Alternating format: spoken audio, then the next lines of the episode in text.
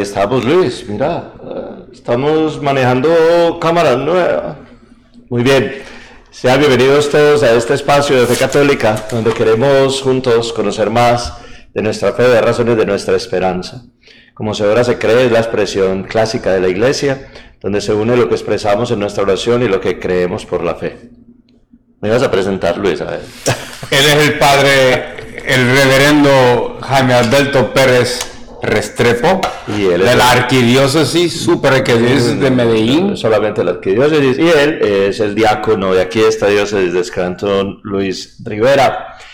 Hoy vamos a hablar de los gestos y las posturas dentro de la Eucaristía. Recuerden que hemos hablado de la mesa de la palabra, la mesa de la Eucaristía. Ahora vamos a hablar de los gestos y las posturas que nos unen. Siempre, siempre en la, en la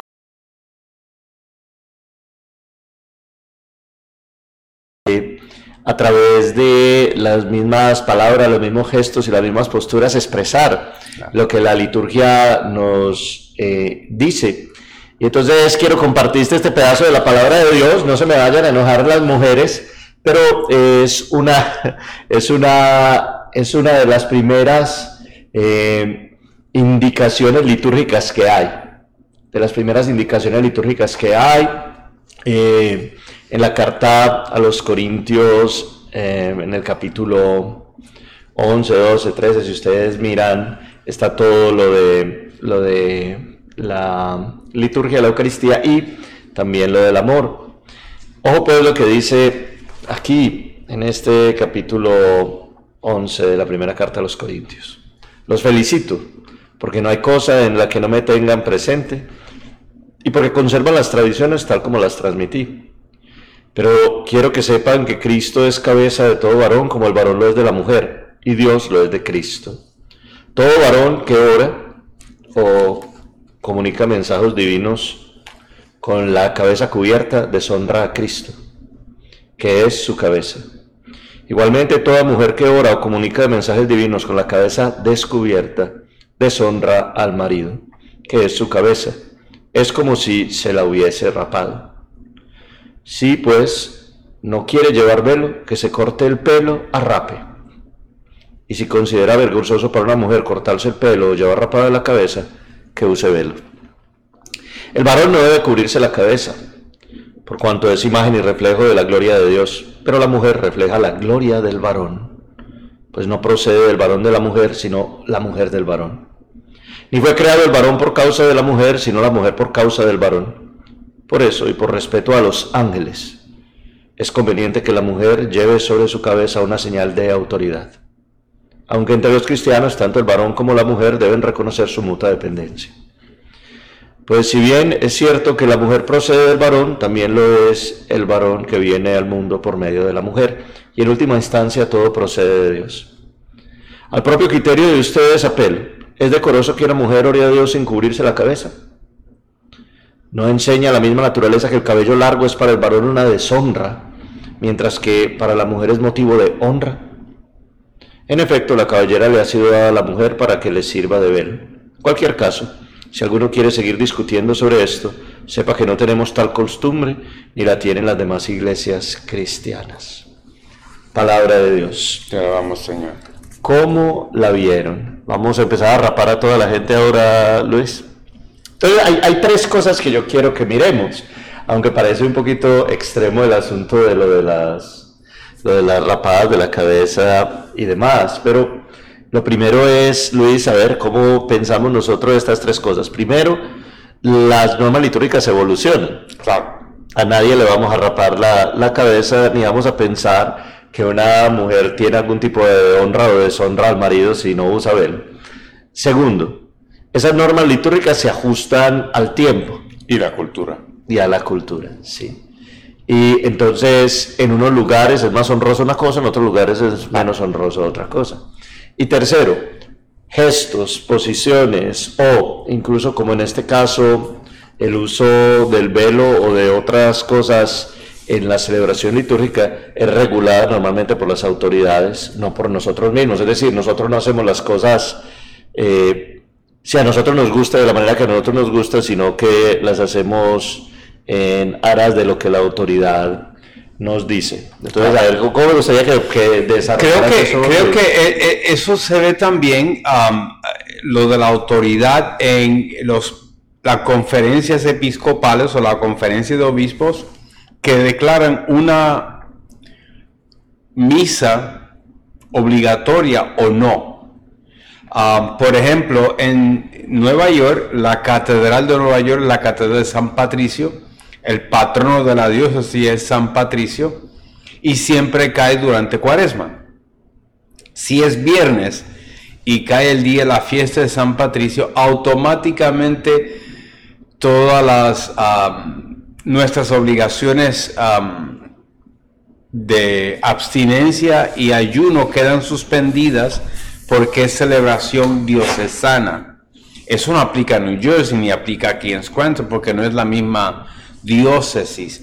So, tenemos que entender a veces que la conferencia de obispos de una área o de una región o de una provincia o de un país tiene unas, ah, puede pedir ciertas normas aparte de lo que la gente está acostumbrada.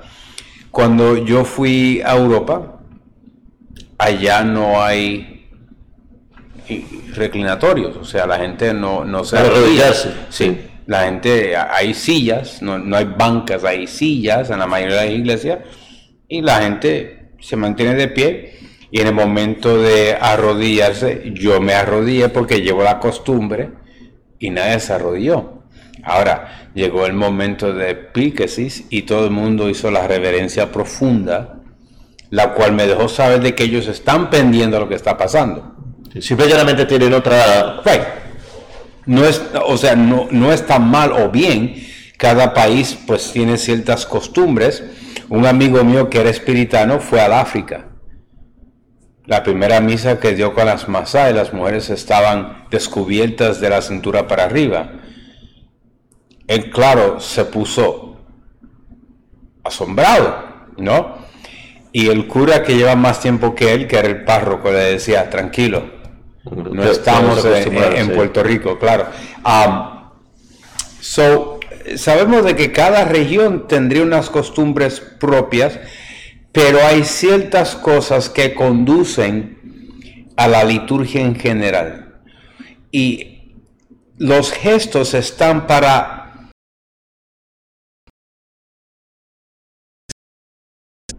ese momento litúrgico, ese movimiento litúrgico. Y creo que se, se, escapa un poco eso, porque la gente no entiende que la participación que hablamos la semana pasada nuestra, en los gestos, también nos, nos hace partícipes de esa Eucaristía. ¿No? Sí. La, la, realidad, la realidad que nosotros vemos ahora litúrgica, pues desde luego es muy distinta eh, a, la que dice la carta a los Corintios que acabamos de leer. Eh, ahora no vaya nadie, porque por ahí hay mucha gente que quiere ser más papista que el Papa, a decir, uy, el padre leyó en la, en la lectura del podcast que si yo, no me beso velo, entonces hay que raparse Padre, entonces ¿dónde va a empezar a rapar a usted a la gente cuando lleguen a la misa? Porque usted dijo que hay que raparse. No. La liturgia evoluciona, las costumbres evolucionan y aunque esté en la palabra de Dios, eh, también nos muestra que las costumbres, como la iglesia celebra, evoluciona. Pero en esa evolución hay una distinción específica en cada lugar y hay unas, digamos, posturas, unas palabras y unos gestos que son comunes. Son comunes porque en toda la iglesia universal, estos gestos, estas palabras, estas posiciones, que sí son iguales en todos los lugares, expresan la comunión y, y expresan no solamente la comunión, sino que expresan el poder, el poder ser nosotros, el poder ser nosotros iglesia, el poder ser nosotros cuerpo de Cristo mm. vivo. La iglesia tiene estos gestos comunes y entonces los voy a decir, los vamos a ir desarrollando. Eh, gestos comunes para todos nosotros, estos comunes que, que terminan siendo para nosotros, digamos, como iglesia en todos los lugares del mundo, eh, expresión de nuestra unidad. Este texto que tenemos aquí al frente, Luis y yo, es el texto eh, de la conferencia de liturgia, el comité de liturgia de los obispos de Estados Unidos. Puede, aplicar a, puede aplicar a Honduras, Nicaragua y demás, algunas cosas de pronto, pero otras no. En, en, otros países, pues desde luego las conferencias episcopales toman otras decisiones. Entonces, dice el documento lo siguiente, las posturas corporales eh, enfatizan y refuerzan el significado de la acción que estamos haciendo. Ponerse de pie es un signo de respeto y honor. Cuando nos ponemos de pie en la oración asumimos nuestra estatura completa ante Dios, no con orgullo, sino con gratitud. Nos ponemos de pie para escuchar el Evangelio, nos ponemos de pie eh, también eh, para la recepción de la comunión. Los obispos de Estados Unidos decidieron que la postura preferida para recibir la comunión es de pie. Los obispos dicen eso. Padre, es que por allá en Tangamandapio nosotros recibimos la comunión en una pata y con la cabeza puesta para la izquierda. Pues es en Tangamandapio, si me entienden. Aquí donde estamos haciendo nosotros esto, eh, los obispos de Estados Unidos han preferido ponernos de pie. Estamos de pie entonces al comienzo de la misa Estamos de pie para la comunión, estamos de pie para el Evangelio como miembros del pueblo sacerdotal de Cristo, asumiendo nuestra estatura total delante de Dios. Eh, el estar de rodillas desde el comienzo en la iglesia no significa ni respeto ni reverencia. Algunas personas eh, entienden mal las cosas y dicen, Padre, pero ¿cómo no me voy a arrodillar si hay que respetar al Señor? Bueno, Arrodillarse no es respetar al Señor, el, signo de respeto es estar de pie. El signo de respeto, como muchos de ustedes les tocó en una educación así antigua como la mía, eh, cuando llega alguien muy importante, usted no se arrodilla, usted se pone de pie.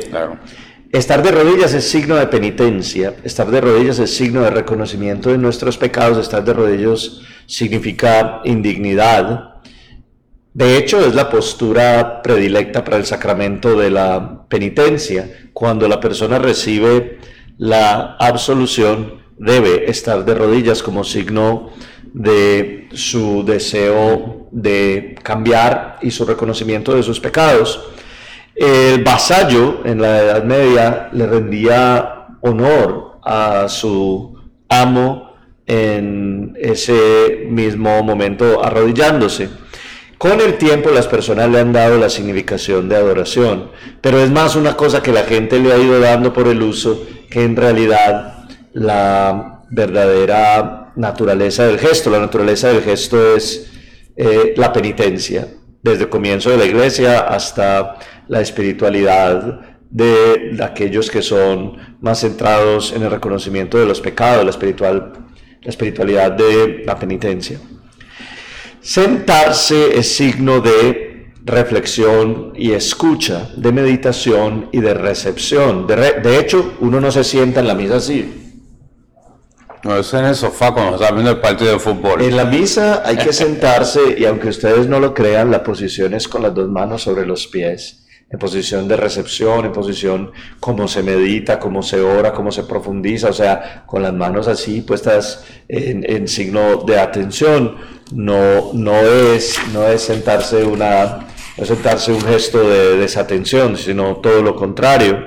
Entonces, esos son, esos son eh, más o menos los gestos normales, que son ponerse de pie, estar de rodillas, estar sentado. ¿Vos qué puedes decir a ver, Luis? que nos vas enriqueciendo con ese montón de experiencia que vos tenés. Creo que también para entender se pone de pie cuando hay una aclamación antes del Evangelio, ¿no? ahora no se canta la aleluya. Gloria a ti, Señor Jesús, o tu palabra no me da vida, contigo voy, Señor. Sí. Que son aclamaciones del Evangelio, para entonar la temporada que estamos y también de que Cristo mismo nos habla. Por eso que en esa lectura no puede ser un laico excepto en casos extremadamente um, raros donde el obispo le permite a un laico predicar o proclamar el Evangelio dentro de una misa, por ejemplo, que el padre Jaime lo manden a hacer una misa en chino y él no entiende... No sabe leer mandarín. Sí. Entonces pues se pone a leer el texto fonético y está dando la misa, pero no entiende lo que está haciendo. Um, y escojan a un miembro de la, de la, asamblea para hacer la lectura del Evangelio y uh, posiblemente um, predicar. Es raro, hay un permiso que se concede y el obispo de la diócesis tiene que dar ese permiso, no es que el padre diga, ay mira, hazme favor, lee tú el Evangelio porque estoy cansado. No, el momento del Evangelio se pone la, la gente de pie, se hace, el Señor esté con ustedes, lectura del Santo Evangelio si el libro es viejo, pero si tiene el Evangelario o el libro nuevo de México, dice del Santo Evangelio según si hay diácono y hay bastantes monaguillos y tenemos incienso, se incensa el evangelio. Después se pone de sentado, uno se sienta para escuchar la homilía. La o sea, no es el momento de poner y chequear el celular. Las lecturas. Sí, para ver qué, qué, fue lo que me dijo fulano. Um, yo no soy muy partidario de los misalitos en la, la iglesia porque tiende a a veces hay ciertos misales, misalitos. Es una, esto es un misal pequeño para mí, no esa cosa que está en la banca. El misalito, el misalito es que hay un libro con las lecturas para que la gente lo lea en inglés. Eh, eso es algo, eso es algo que es muy costumbre aquí en los Estados Unidos. Y comenzó, o es bueno tener un par de copias para las personas que no pueden escuchar, para que puedan leer lo que se está proclamando. Pero la postura mía de recepción de la palabra de Dios y del mensaje de la iglesia es estar en, entonado con, con el que me está hablando. No, yo no tengo que estar mirando, ay, mira, se equivocó, él dijo cuándo y es cuándo. No, no es eso. El momento de la lectura, tengo que estar yo pendiente al lector, al diácono, al cura, para que me hable el Señor a través de la voz. El ministro que proclama en ese momento es la voz de, Dios al pueblo, ¿no? la homilía es una enseñanza oficial de la iglesia. No es, ay, porque el padre Jaime le parece. Ah, no, pero... no, pero que mucha gente dice, ay, que, que mucho... No, e, es, tiene que ser mensaje, no es el momento de hablar política, ni de otras cosas, es momento de concientizarnos al amor grande que tiene Dios con nosotros, ¿no? Y creo que eso es algo, en diferentes partes del mundo hacen diferentes cosas.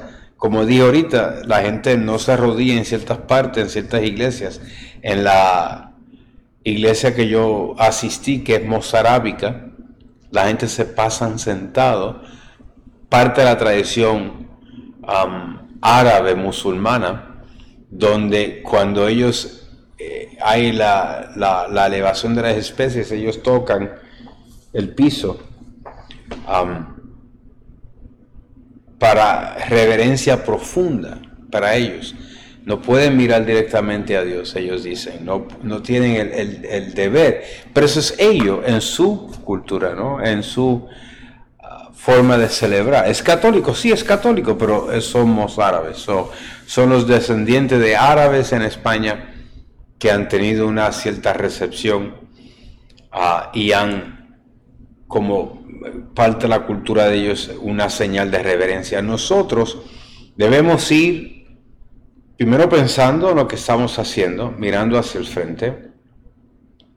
Cuando vayamos a recibir la, la, la Eucaristía, sabiendo que no somos, nadie es digno de recepción de Dios, pero que Él nos dignifica con su presencia primero, y contemplando eso. No es el momento para estar hablando como cierta gente que son los alcaldes del pueblo. Hola, ¿qué tal? ¿Cómo estás? ¡Eh! A tanto tiempo sin verte. No estamos pendiendo lo que vamos a hacer. Vamos a recibir a Cristo, nuestra alma, nuestro, nuestro ser. Porque estamos hablando con todo el mundo. Ya después de la misa, salgan afuera, salúdense como hermanos, claro. Dentro de la misa vamos a, a mantener un decoro. De hecho, es preferible el silencio en el momento de recepción para que yo entienda qué es lo que voy a hacer. Para que yo entienda que yo estoy caminando, peregrino en esta tierra para el encuentro con Cristo. Y a veces se nos olvida eso, ¿no? Y estamos hablando con todo el mundo, ¡eh! ¿Cómo tú estás? Tanto tiempo sin verte. Ok, nos vemos ahorita. Ah, no sé, creo que eh, habríamos que dar clase de liturgia por un par de años. Sí, sí, Pero a ver, lo que pasa es que yo lo que creo es que eh, ha habido pocos espacios como este. Y ahora que están todos estos aparatejos y que nos permiten hacer las cosas, pues bien, pero cuando a una persona normal se le dice, mire, vea, el canto de entrado comienza, te pones de pie, ya debes estar ahí, debes haber orado, debes haber meditado, debes haber preparado tu alma para, para este encuentro de amor con Dios. Luego estás de pie, empieza la Eucaristía, te dan el saludo litúrgico, si hay gloria Señor, ten piedad, luego la oración, te sientas. Mm.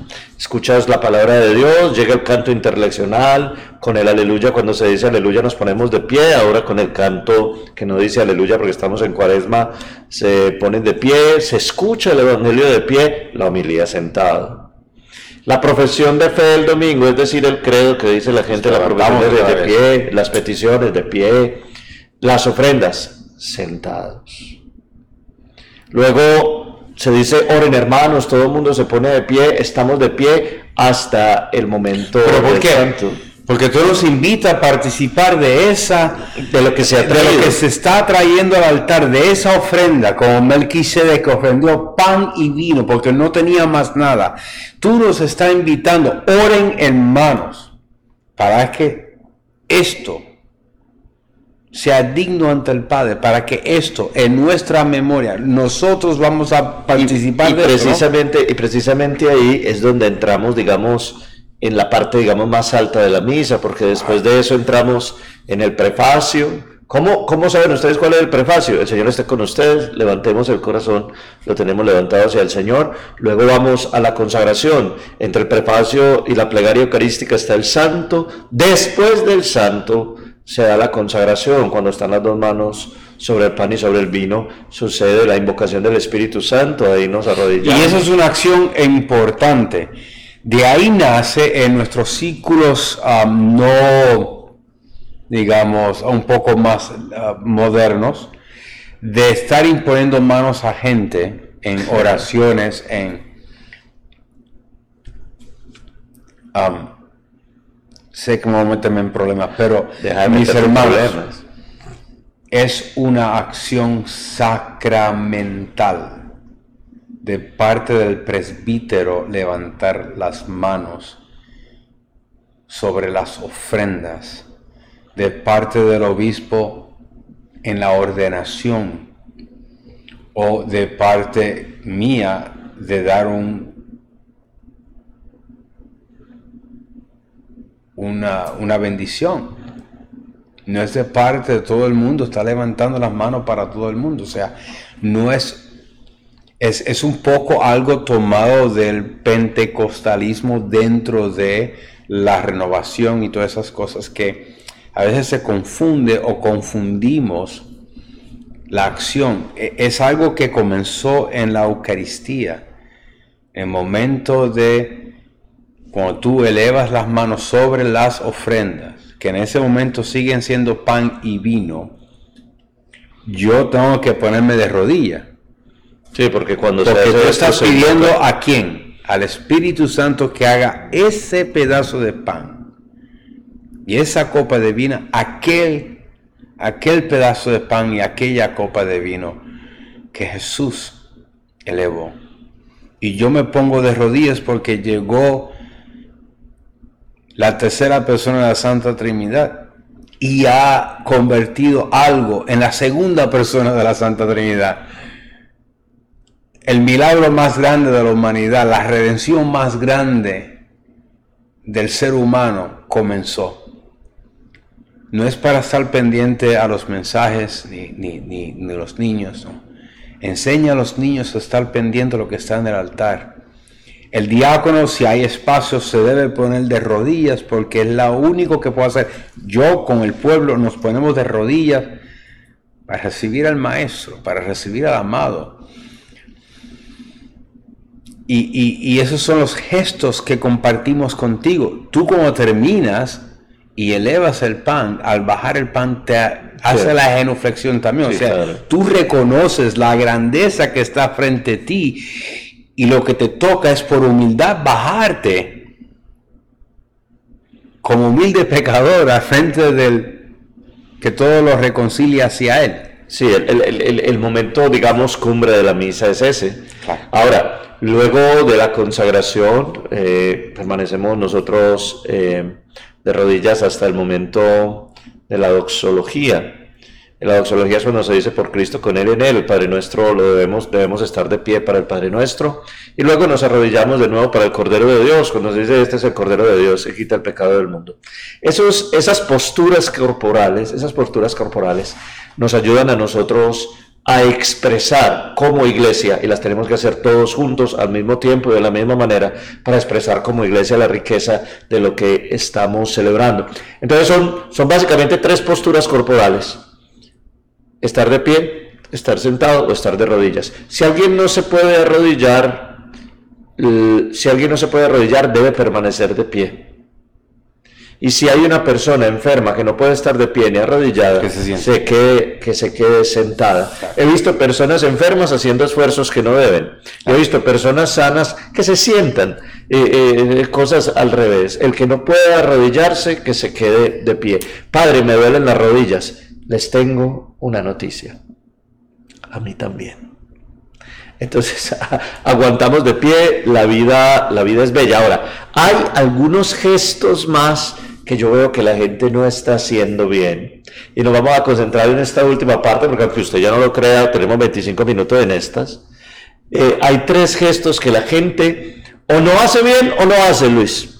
yo pensaba que estaban aterrizando aviones, como algunos hacen. Algunos, algunos aterrizan aviones, bueno, entonces nos hemos inventado unos gestos. Eh, lo primero es que no, no hay que repetir los gestos del Padre, no existe con tu espíritu, ¿no? El Señor está con ustedes y con tu espíritu. Ni yo digo eso. Eso, no. Cuando yo leo el Evangelio, yo tengo las manos en el ambón, ah, por lo general porque estoy nervioso y me quiero agarrar de algo porque yo no soy quien para estar leyendo la palabra de Cristo. Sin embargo, pongo las manos en el libro o en el ambón y digo, el Señor esté con ustedes. Sí, pero es una cosa muy graciosa porque pero lo, menos, lo más que yo debo hacer es esto. Yo no debo abrir las manos, ni ningún diácono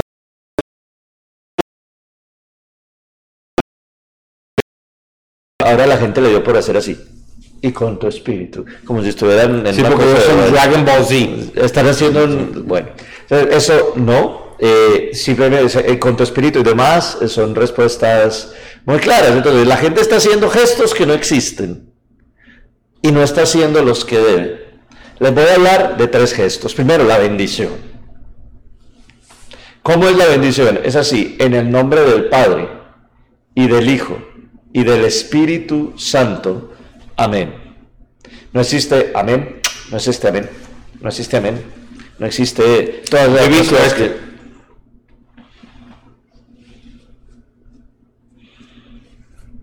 Bueno, calma, la bendición, listo. Luego está el gesto del Evangelio, por la señal de la Santa Cruz de nuestros enemigos. Líbranos, Señor Dios nuestro. No se dice en el nombre del Padre, del Hijo y del Espíritu Santo. Hay que hacer la asignación. Pum, pum, pum. No va bendición. Pero la gente eh, va poniendo bendiciones donde quiera. Ahora he estado viendo que uno dice, el Señor tenga misericordia de nosotros y se da la bendición. Señor tenga misericordia de nosotros, perdone nuestros pecados y nos lleve a la vida eterna y se da la bendición. Eso no existe. Oh, oh, oh, oh. Eso no existe. Eh, eh, me he con eso y le, he visto gente que me dicen y le pregunto por qué hacen eso. Y me dicen, no, porque eso es una absolución penitencial. Y yo, sí, pero para el pueblo entero. O todos lo hacemos o nadie lo hace. Y no está en la... En miren, aquí tengo Lo que él dice, el libro gordo de Petete, la primera parte es la instrucción general misal romano. Todas las partes de la misa y cómo uno debe ponerse están aquí escritas según lo permite el, la conferencia episcopal de Estados Unidos. Y en ningún momento dice que hay que hacer eso. Pero, y dice cómo debe ser para cada parte de la misa. Sí. Hasta qué hacer. Y no es obligatorio, para que entiendan, darse la señal de la, de la, de la amistad o lo que se llama El de la paz. de la paz con dándose la mano, ni damos un abrazo, ni cruzando de un lado para otro, ni, ni- no es una fiesta. La señal de la paz es para reconocer que somos todos unidos al cuerpo de Cristo. Lo gracioso es que estamos, yo creo que lo que pasa, Luis, es que invertimos las cosas porque no conocemos el orden. Entonces las empezamos a hacer así. Por ejemplo, el Señor tenga misericordia de nosotros, perdona nuestros pecados, nos lleva bendición. La gente se da la bendición, lo adicionan. La asignación del Evangelio nos lleva bendición, la gente la adiciona. El y con tu espíritu nos lleva Dragon Ball Z, la gente lo está haciendo. La bendición final, que eh, Dios Todopoderoso tenga misericordia, de- la bendición de Dios Todopoderoso, Padre, Hijo y Espíritu Santo, descienda sobre usted y permanezca para siempre. Nos lleva brinco para agarrarla en el aire, nos lleva brinco para agarrarla en el aire. Pero además, además, hay dos gestos que la gente no está haciendo. La inclinación en... La inclinación En cuando se credo. dice en el credo, concebido por obra y gracia del Espíritu Santo y nació de Santa María Virgen. Cuando eso se dice hay que inclinar la cabeza. Entonces, Profundamente. Primer gesto, primer gesto que la gente yo no lo veo haciendo. Cuando se dice en el credo de la encarnación, fue concebido por obra y gracia del Espíritu Santo, nació de Santa María Virgen, esa, esa, eso lleva una inclinación. Ojo, y no solamente eso, sino que cuando nosotros mencionamos el nombre de Jesús o decimos Jesucristo, hay que inclinarse. O sí, Cuando se menciona al Padre, al Hijo y al Espíritu Santo, hay que inclinarse. Y inclinación menor con la cabeza si es Si la es Virgen. la Santísima Virgen o María o San José. O, un el santo en el día que le toca o el santo de la parroquia.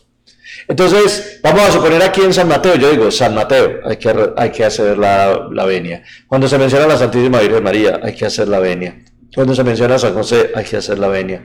Gloria al Padre y al Hijo, gloria al Padre y al Hijo y al y Espíritu las, Santo. ah, las ¿Cómo es la, la cuestión eucarística? Las oraciones eucarísticas siempre mencionan a la Virgen María. Sí, hay que, hay Yo que hago un gesto para que la gente entienda que No, pero debemos está, la cabeza. está en las normas litúrgicas Claro. inclinarse. Pero la gente no lo hace. Por eso, entonces, hacen lo que no deben y lo que sí deben no lo hacen. Recuerden, inclinarse al nombre de Jesús o de Jesucristo, inclinarse al nombre de María de San José, aquí en San Mateo, inclinarse al nombre del santo de la parroquia o al santo que se está celebrando el día, eh, por ejemplo, si es hoy el día de San Juan Crisóstomo, San Juan Crisóstomo, y inclinarse antes de tomar la comunión. Claro. Inclinarse antes de tomar. Y yo lo hago porque tú me das la comunión a mí primero. Pero yo lo hago siempre. Y para enseñar a la gente, o sea, yo no voy a gritar inclinen. Ahora, se supone que yo diga inclinen la cabeza para la bendición. Cuando Sí, pero para la bendición comunión. solemne, ¿no? Entonces, Pero, bueno. nosotros, nosotros tenemos que aprender a vivir nuestra fe y tenemos que aprenderla a vivir con intensidad, pero no inventándonos los gestos, no inventándonos la... me parece tan bonito, padre. Ah, bueno, le puede parecer, le puede parecer muy lindo, pero, pero no es, no es en realidad eh, lo que la iglesia pide. Y entonces lo que la iglesia pide es lo que debemos nosotros hacer. A mí, me- a mí me está curioso que la instrucción general del misal romano, en la página 52 en la versión eh, de capilla, ah, dice, en rojo está todo lo que se debe decir y hacer. Dice, todas las oraciones en todas las plegarias eucarísticas, hasta la 4, la plegaria eucarística 4 desde llevando a plenitud tu obra sobre el mundo, dice solamente el celebrante principal con las manos extendidas. Claro, pero cuando vemos al pueblo, estaba mirando un 10% de la gente. Sí. Porque aparentemente ellos están celebrando. celebrando con uno o repitiendo las palabras con uno. Miren, hay muchas cosas que deberíamos hacer mejor. Nosotros, desde luego, vamos a seguir haciendo esto, vamos a seguir insistiendo en las misas, en lo que debemos hacer, en lo que no debemos hacer. Recuerden, la comunión es de pie, no de rodillas. Los obispos de Estados Unidos piden que la comunión sea de pie y hacer una inclinación antes de recibir la comunión. Ya pronto, si Dios quiere, para la cercanía ya de la Semana Santa, si, si las cosas siguen evolucionando como van, vamos a volver a tener la, la comunión tanto de, en la mano como en la boca. Y vamos a hacer la fogata. Y si Dios quiere, vamos a hacer la fogata.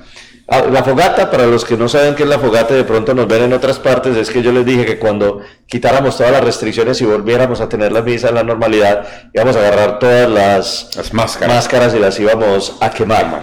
Muy bien, vamos a hacer la oración para terminar y a pedirle al Señor que nos siga fortaleciendo y ayudando, que nos enseñe a expresar nuestra fe de la forma como oramos y orar de la forma como expresamos nuestra fe.